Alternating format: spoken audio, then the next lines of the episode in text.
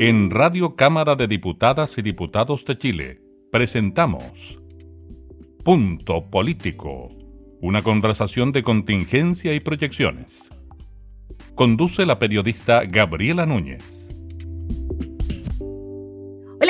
Están? Bienvenidos, bienvenidas a una nueva edición de Punto Político. Estamos junto a ustedes para acercar el trabajo parlamentario para que conozcan cómo se realiza esta labor, sobre todo en tiempos de pandemia. En esta oportunidad nos acompaña el diputado Luciano Cruzcoque, jefe del eh, comité de Bópoli. ¿Cómo está, diputado? Muchas gracias por recibirnos. Hola, Gabriela, un gusto verla nuevamente aunque sea por esta vía. Sí, aquí estamos en la modalidad del teletrabajo y modalidad que sigue extendiendo en el tiempo, ¿no? Conversábamos antes de la entrevista que esto es bien parecido a lo que ocurrió el año pasado, aunque al menos la modalidad de trabajo, siento yo, por lo menos en el Congreso, se ha hecho un tanto más expedita o nos hemos acostumbrado a esta fórmula de trabajo, ¿no? Bueno, eh, la verdad que el Congreso se ve obligado también a adoptar un poquito el teletrabajo, el trabajo telemático eh, sin mayor opción porque la pandemia nos obligaba a eso. Piense usted que se adoptaron protocolos muy estrictos respecto del COVID, entonces nosotros no solamente teníamos ya la idea de contacto estrecho entre unos y otros, sino de, que la trazabilidad permitiera que aquellos diputados que pudiesen ir a sala pudiesen seguir yendo, ¿verdad? Y aquellos que estuvieran impedidos por las razones que fuere, ya sea principalmente porque eran mayores de edad y no, se, no, se no, no querían eh, eh, contagiarse o porque vivían en, lugares alejados y no convenía también ir transmitiendo el virus de región en región por la vía de, de los chambordos de aviones y qué sé yo. Eh, y, ha permitido, creo que yo, bastante bien y bastante buena manera, una agenda muy nutrida que mm. precisamente a raíz de, bueno, desde, lo, desde octubre de 2019, con todo lo que sucedió en términos del estallido social y todo lo que sucedió después con la pandemia, hemos debido ir legislando cierta eh, legislación que es rápida, es de emergencia, que implica mucho, eh, mucho cambio y tratar de que, al menos en el aspecto legislativo, esté resuelto de buena manera para que eventualmente los beneficios que derivan de esas leyes lleguen rápidamente a la, a la ciudadanía. Y, se ha ido creando también una, una cierta cultura ya del, eh, del trabajo telemático, vía Zoom principalmente. Y de alguna manera también el teletrabajo, con esta posibilidad de que los parlamentarios se puedan reunir en distintos lugares, a distintos horarios, bueno, aumentando también eh, la carga laboral. La frecuencia, la frecuencia, mucho. sí, mucha frecuencia. Bueno, se condiciona también con el sentido de urgencia, ¿no? Hace que el trabajo sea más rápido, más expedito, mientras se necesita que la legislación surja lo más rápido posible, ¿no? Así es. Tienes, tienes sí un inconveniente, Gabriela, aquí solo para mencionarlo dentro de lo, así como las cosas tienen su beneficio.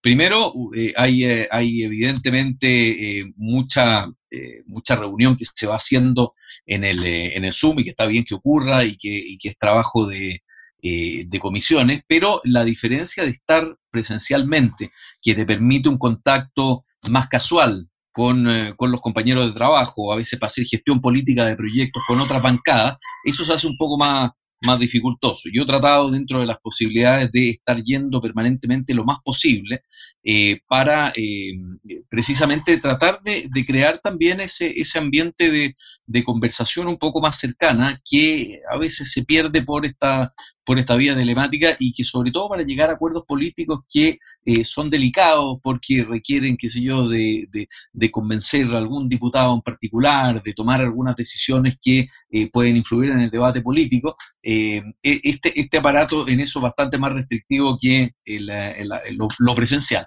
Pero bueno, hay que adaptarse porque mientras no salgamos de esto no tenemos mucha alternativa. Diputado Luciano Cruzcoque, ¿y cómo evaluaría usted la relación que se da entre las bancadas de un mismo sector político. Usted representa Evópoli, pero debe relacionarse con las bancadas de gobierno como son los de la UDI, también los DRN. Hay diferencias políticas en algunos casos, diferencias valóricas en otros. ¿Cómo lo hacen para seguir constituyéndose como un conglomerado de gobierno? Bueno, yo creo que una de las, de, las grandes eh, desafíos, principalmente cuando eres gobierno, ¿verdad? Y eres mayoría en el Congreso, es tratar de eh, mantener los vínculos lo más abiertos posible precisamente para que se pueda producir ese diálogo y tengamos la coordinación suficiente para no solamente alcanzar los quórum cuando se trata de leyes que se yo, de quórum calificado o de leyes que requieren tres quintos, dos tercios o cuatro séptimos, eh, ¿verdad? Sino de, de ver de qué manera uno va dialogando también no solamente con con, el, con, con sus eh, pares de, la bancada, en este caso de Renovación Nacional mm. y, de, y de la UDI, sino también cómo hace esa coordinación con el gobierno. ¿verdad? Y eso, la verdad, que en tiempos de urgencia, en tiempos de pandemia, en tiempos de mucho revuelo político, piense usted que todo el proceso constituyente nosotros tuvimos que despachar e irlo modificando sobre la marcha bastante, eh, bastante rápido, todo lo que significó la paridad, todo lo que significó la incorporación de, de, de los pueblos originarios, eh, ver eh, cómo, cómo hacíamos la reforma de manera tal que los plazos también se fuesen, se fuesen cumpliendo, las postergaciones posteriormente de, la, de las elecciones por, por, eh, la, eh, por la pandemia, eso, claro, implica un esfuerzo, un esfuerzo mayor y realmente que por esta vía es más complejo coordinarlo que por la vía presencial. Ahora, yo debo decir, eh, respecto al menos de mis camaradas de, coalición, que yo he tenido muy buena relación en general con los jefes de bancada de la UDI y de Renovación Nacional. A mí me ha correspondido, por razones que no vale ni siquiera la pena mencionar, pero me ha correspondido mantenerme en el cargo de, jefe de bancada durante toda la legislatura, asunto que por una parte es una carga de trabajo extraordinaria, el trabajo que ya tenemos en comisiones, yo integro cultura e integro constitución, que ha sido además una, una comisión que ha estado en muy, eh, muy, imagínese usted, muy eh, solicitada, están muy todas. Solicitada y muy en el tapete público precisamente por la cantidad de proyectos que está tramitando y la urgencia de los proyectos que tiene, la envergadura política que tiene esos, esos, proyectos y además la coordinación política precisamente para tratar de mantener eh, más o menos a, las votaciones del partido ordenadas, de dar cabida también a la, a la diferencia, implica también una labor de, eh, de coordinación y también comprender que más allá del trabajo coalicionar que se hace irrelevante, eh, uno también tiene que respetar que hay distintas posturas y distintas alternativas y tratar de navegar en este mundo y tratar de crear los mecanismos para que finalmente se vayan logrando acuerdos que permitan al gobierno, sobre todo porque nosotros de alguna manera también hacemos extensivo el brazo del gobierno la parte legislativa eh, a esta corporación, ¿verdad? Tratar de que el gobierno pueda sacar adelante sus mensajes, eh, sus leyes, y ojalá también que nos pueda patrocinar en algunas mociones que nos van interesando en, eh, los temas que cada uno de los de los diputados que tenemos atañen en las comisiones que integran. Oiga, diputado, y la relación con la oposición en este sentido y en esta modalidad de trabajo. Sabemos que quizás la relación en tiempos normales puede ser un tanto compleja, a veces un poco tensa, pero en esta situación se complejiza o se suavizan las discusiones, por decirlo de alguna manera. Mire, pasa por etapas, eh, Gabriela, para serle franco. Ha habido, la verdad que hemos tenido, eh, desde mi apreciación, una oposición que en algunos momentos ha cooperado, ¿verdad? Y, en otros ha, sido eh, particularmente porque los tiempos políticos han sido convulsos. Entonces hemos tenido, por ejemplo, mucha acusación constitucional, asunto que era raro en, en las legislaturas anteriores. Vamos en 10 acusaciones constitucionales y hoy día se está pensando eventualmente en tener una más. Yo espero que no prospere porque la verdad que más allá de que es una, es una herramienta que eh, obviamente los partidos y los parlamentarios tienen derecho a, utilizar y que es una herramienta legítima, yo creo que cuando se pervierte la herramienta, cuando se sobreutiliza, ¿verdad? Y cuando finalmente esto termina costándole al menos cuatro días de trabajo a, tanto a la Cámara como, como al Senado, habiendo tanta cosa relevante que, eh, que legislar, y muy pocas, además, usted sabe, eh, llegan a, mm. a, buen puerto de, las que hemos tenido nosotros, solo la, la, que la que impugnó y sacó del cargo a Andrés Chávez cuando era ministro del, del Interior. Em, la verdad que se pierde mucho tiempo en, temas que son más bien de carácter partidista, partisano, político, propiamente tal, y poco en términos de lo que son las leyes eh, que a veces interesan más a la, a la, ciudadanía. Y eso podría ser también una, forma crítica de verlo. Ahora, eh, sí eh, considero que en la medida que nosotros podamos incorporar esta herramienta al trabajo más regular del de la Cámara hacia adelante, yo creo que va a tener muchas ventajas, pero creo que nada se compara finalmente con el hecho de estar ahí en el hemiciclo, de encontrarse también con los, con los diputados en comisiones, en los pasillos, tratar de tener una, una, conversación. Finalmente esto funciona un poco como un pequeño pueblo, ¿verdad? O como un curso. por decirlo así, del colegio. Eh, tú la verdad que te encuentras con distintas personalidades que por más que eh, con algunas estés de acuerdo políticamente y con otras no, también hay personalidades, también hay personas con las que uno va teniendo eh, afinidades. Uno se encuentra sorpresivamente también con personas que de pronto pensó que no iba a tener eh, mayor afinidad y que resulta que son personas muy tratables en términos de, de, llegar a acuerdos y va variando, va variando mucho eh, de acuerdo a, las personalidades, a la disposición también. Uno ve de pronto también diputados con mucha disposición a hacer un trabajo eh, conjunto, a tratar de tirar puentes, ¿verdad? Extender puentes hacia sectores políticos que no necesariamente son los propios. Con los propios, créame que, Gabriela, es mucho más fácil conversar, no, no, no hay que hacer gran esfuerzo. Pero precisamente creo que la labor del político consiste en tratar de establecer los puentes para pensar un poquito en un horizonte más amplio, que es el bien común, que es cómo tratamos nosotros de proyectar el trabajo que estamos haciendo eh, político y que a veces, y lamentablemente a veces por la vía de redes sociales o por la, por la, por la vía de la televisión, aparece solo la parte conflictual, solo la parte eh, agonal, ¿verdad?, de lucha eh, de, la política y no se ve esa parte que yo creo que es la parte que finalmente más se valora y que a la larga es la que hace finalmente avanzar a los países, porque cuando usted tiene una ley, que esa ley es promulgada y empieza a tener efectos y tiene efectos presupuestarios y ayuda a las familias, ¿verdad? Ayuda a que, qué sé yo, tengamos un mejor transporte público, mejores políticas de vivienda, mejores políticas de salud, etcétera. Eso se hace básicamente sobre la base de una serie de acuerdos que a veces están ocultos para la, para la ciudadanía porque no se muestra. Y hay muchos de los acuerdos que uno puede valorar y precisamente por eso es tan importante esta Cámara Política, en particular en democracia, y el Poder Legislativo, donde se produce esta deliberación democrática, precisamente porque se logran acuerdos que derivan en leyes y esas leyes implican obligaciones para el Estado con respecto de, de los ciudadanos o implican también ciertas imposiciones que deben cumplir los, los ciudadanos para que todos tengamos una sociedad mejor. Entonces, eso creo yo que es el valor que tiene eh, finalmente este Congreso. Más allá de que uno a veces pueda decir, se pelea mucho. ¿ah? Y, a veces yo creo que eh, una buena conversación, yo creo que no, no, no, hace falta degradar el debate para, o degradar la conversación, o, o, entender la política, al menos en los, términos en que se ha visto a veces últimamente degradada en el lenguaje, con insultos, con, eh, eh, con, ciertas formas que yo creo que no corresponden a un orden republicano que se precie de tal, que sea civilizado. Eh, yo creo que eso, eso es la parte que yo le diría, podríamos prescindir de eso. ¿ah? Pero el resto yo creo mucho en que este es uno de los pilares de la, de la democracia, del diálogo, del entendimiento, y debe ser entendido así. Diputado, usted mencionó recién lo de la acusación constitucional que podría presentarse una hora, me, imagino se refiere a la del presidente de la República, ¿no? Por el tema de que tomó la decisión de acudir al Tribunal Constitucional por el tercer retiro del 10%.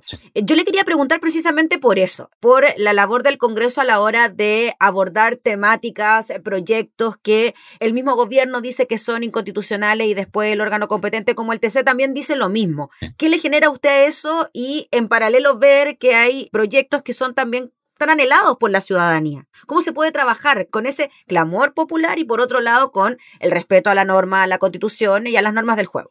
Mire, yo creo que en primer lugar un gobierno tiene la obligación, ¿verdad? Y un político, creo yo, y una persona que trabaja en lo público, primero de respetar las reglas. Yo creo que ese es el, e, eso es lo básico. Y nosotros lo sabemos bien porque tenemos un Congreso en el cual hay un reglamento que tiene una cierta estrictez, que norma también la misma forma en que nosotros tenemos de intervenir, la misma forma en que el proceso legislativo está, está eh, ¿verdad? Eh, como se dice, por, eh, está normado en sus, distintas, en sus distintas partes, y me parece que es importante que una sociedad civilizada se, se, se, se rija por ciertas reglas. La, la, la, norma constitucional es la norma mayor bajo la cual finalmente caben todas las leyes, todos los reglamentos, y creo que es muy importante cumplirlos. Dicho esto, eh, que es el, el, el, ABC y el presidente de la República y el gobierno tienen la obligación de hacer cumplir la norma constitucional cuando siente que esta está transgredida, también debe haber un, un espacio importante para poder escuchar aquello que la ciudadanía considera importante y necesario, ¿verdad? Y eso es parte de la gestión política que corresponde a, a cada gobierno. Lo que no puede suceder finalmente en, democracia, es que las instituciones se tomen atribuciones que no están contempladas en la Constitución, ¿verdad? Se salten la fila, ¿verdad? Sin castigo alguno, además. Hoy día presentar un proyecto que sea inconstitucional basta que sea admisible para que eventualmente comience a, tramitarse. Y ese es tal vez uno de los grandes defectos que tiene eh, nuestra constitución, es que no, se, no hay ningún castigo a que eso ocurra. Imagínese usted el presidente de la República, los tribunales eh, de justicia se tomaran atribuciones que no tienen, ¿verdad?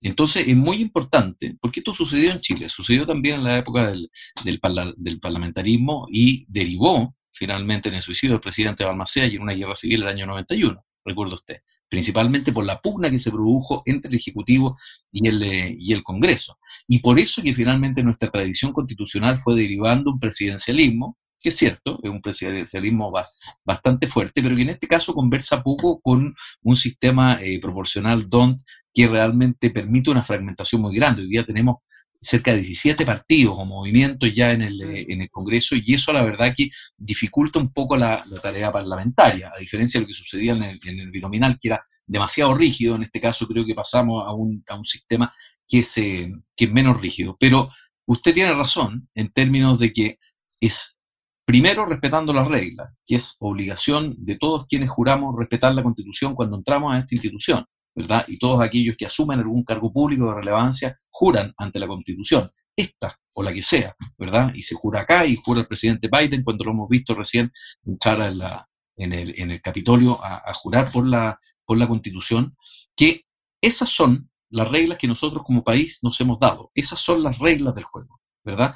Y tenemos que aprender a respetarla. Yo leía la, la, biografía de, Barack Obama ¿ah? y, él, y él hablaba siempre de play by the rules. Qué importante es que, qué sé yo, eh, el arco de fútbol, el área, el mediocampo, las, las, las áreas y los sectores del córner, ¿verdad? Están definidos sabemos de qué se trata. Las reglas del ajedrez señalan que se juega de tal manera. No se gana un campeonato de ajedrez saltándose las reglas porque es totalmente eh, eh, contrario al fair play. Y tenemos que entenderlo incluso más allá de, lo punitivo, de los castigos que puedan, eh, que puedan existir, de la coacción. Lo tenemos que entender como una manera de no saltarse las reglas y no saltarse las reglas éticas también. Si todo esto tiene que ver también con cómo nosotros nos entendemos como sociedad.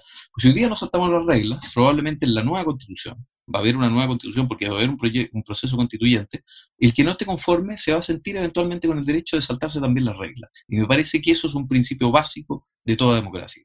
Jugar por las reglas y segundo, escuchar a la ciudadanía. Los métodos que nosotros tenemos de representatividad lo que nosotros llamamos la democracia representativa, que, que a través de los distintos representantes votados en elecciones ciudadanos eh, se, se hacen, que sido de la presidencia de la República, de los distintos cargos, las alcaldías, los concejales, los cores, los gobernadores regionales, ahora piensa usted, mm. los diputados, los senadores, eh, ¿verdad? Funcionan cada cuatro años. Y hoy día también los tiempos modernos están pidiendo y exigiendo una mayor inmediatez. Tenemos que ver cómo desde la política podemos incorporar esa inmediatez mayor, porque la verdad que hoy día tenemos un problema que que es que la gente quiere todo aquí, ahora, con pocas mediaciones posibles y necesariamente y afortunadamente también la democracia implica ir generando estos diálogos. no hay ningún proyecto de ley que entra al Congreso y sale necesariamente igual. Todos tienen discusión, todos tienen indicaciones, todos tienen una, una, conversación que se va dando y que los va perfeccionando, que los va haciendo finalmente mejores y que finalmente termina siendo la moral de los países. ¿ah?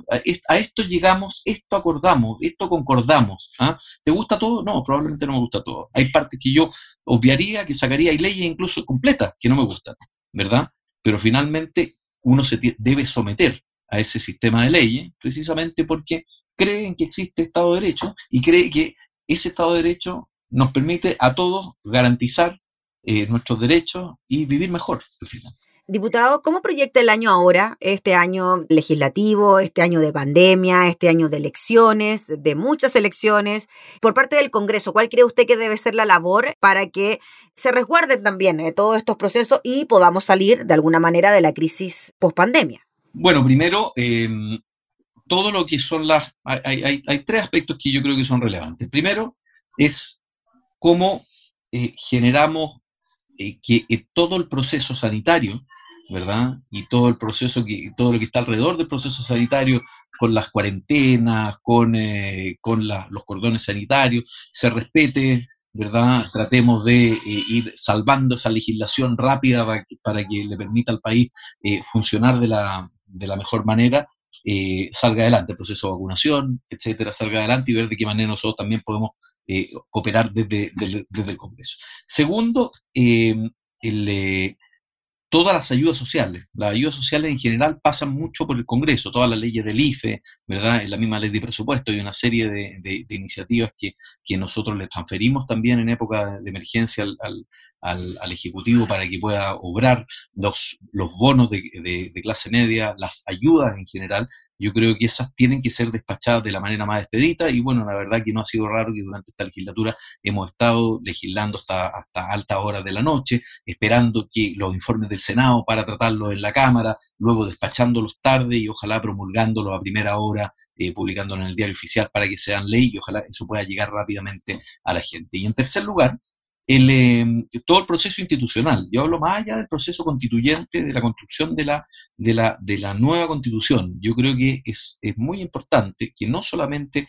el, eh, el, Congreso pueda aportar también con eh, la, la, práctica conocida que tiene precisamente en deliberar estos, estos debates. Piensa usted que este reglamento, que es una herencia del reglamento también de, de, la, de la Asamblea Nacional eh, Francesa, eh, nos ha servido finalmente para tratar de ponernos, para buscar formas civilizadas para, ponernos, para ponernos de acuerdo, ¿verdad? Y el Congreso en eso tiene una, una, gran experiencia y está comprometido también en este, en este proceso constituyente, que si bien no se va a llevar adelante en el, en el Congreso en, en, Valparaíso, sí va a estar la sede de Santiago, el servicio del proceso constituyente, y va a estar también el, el, el Palacio Pereira.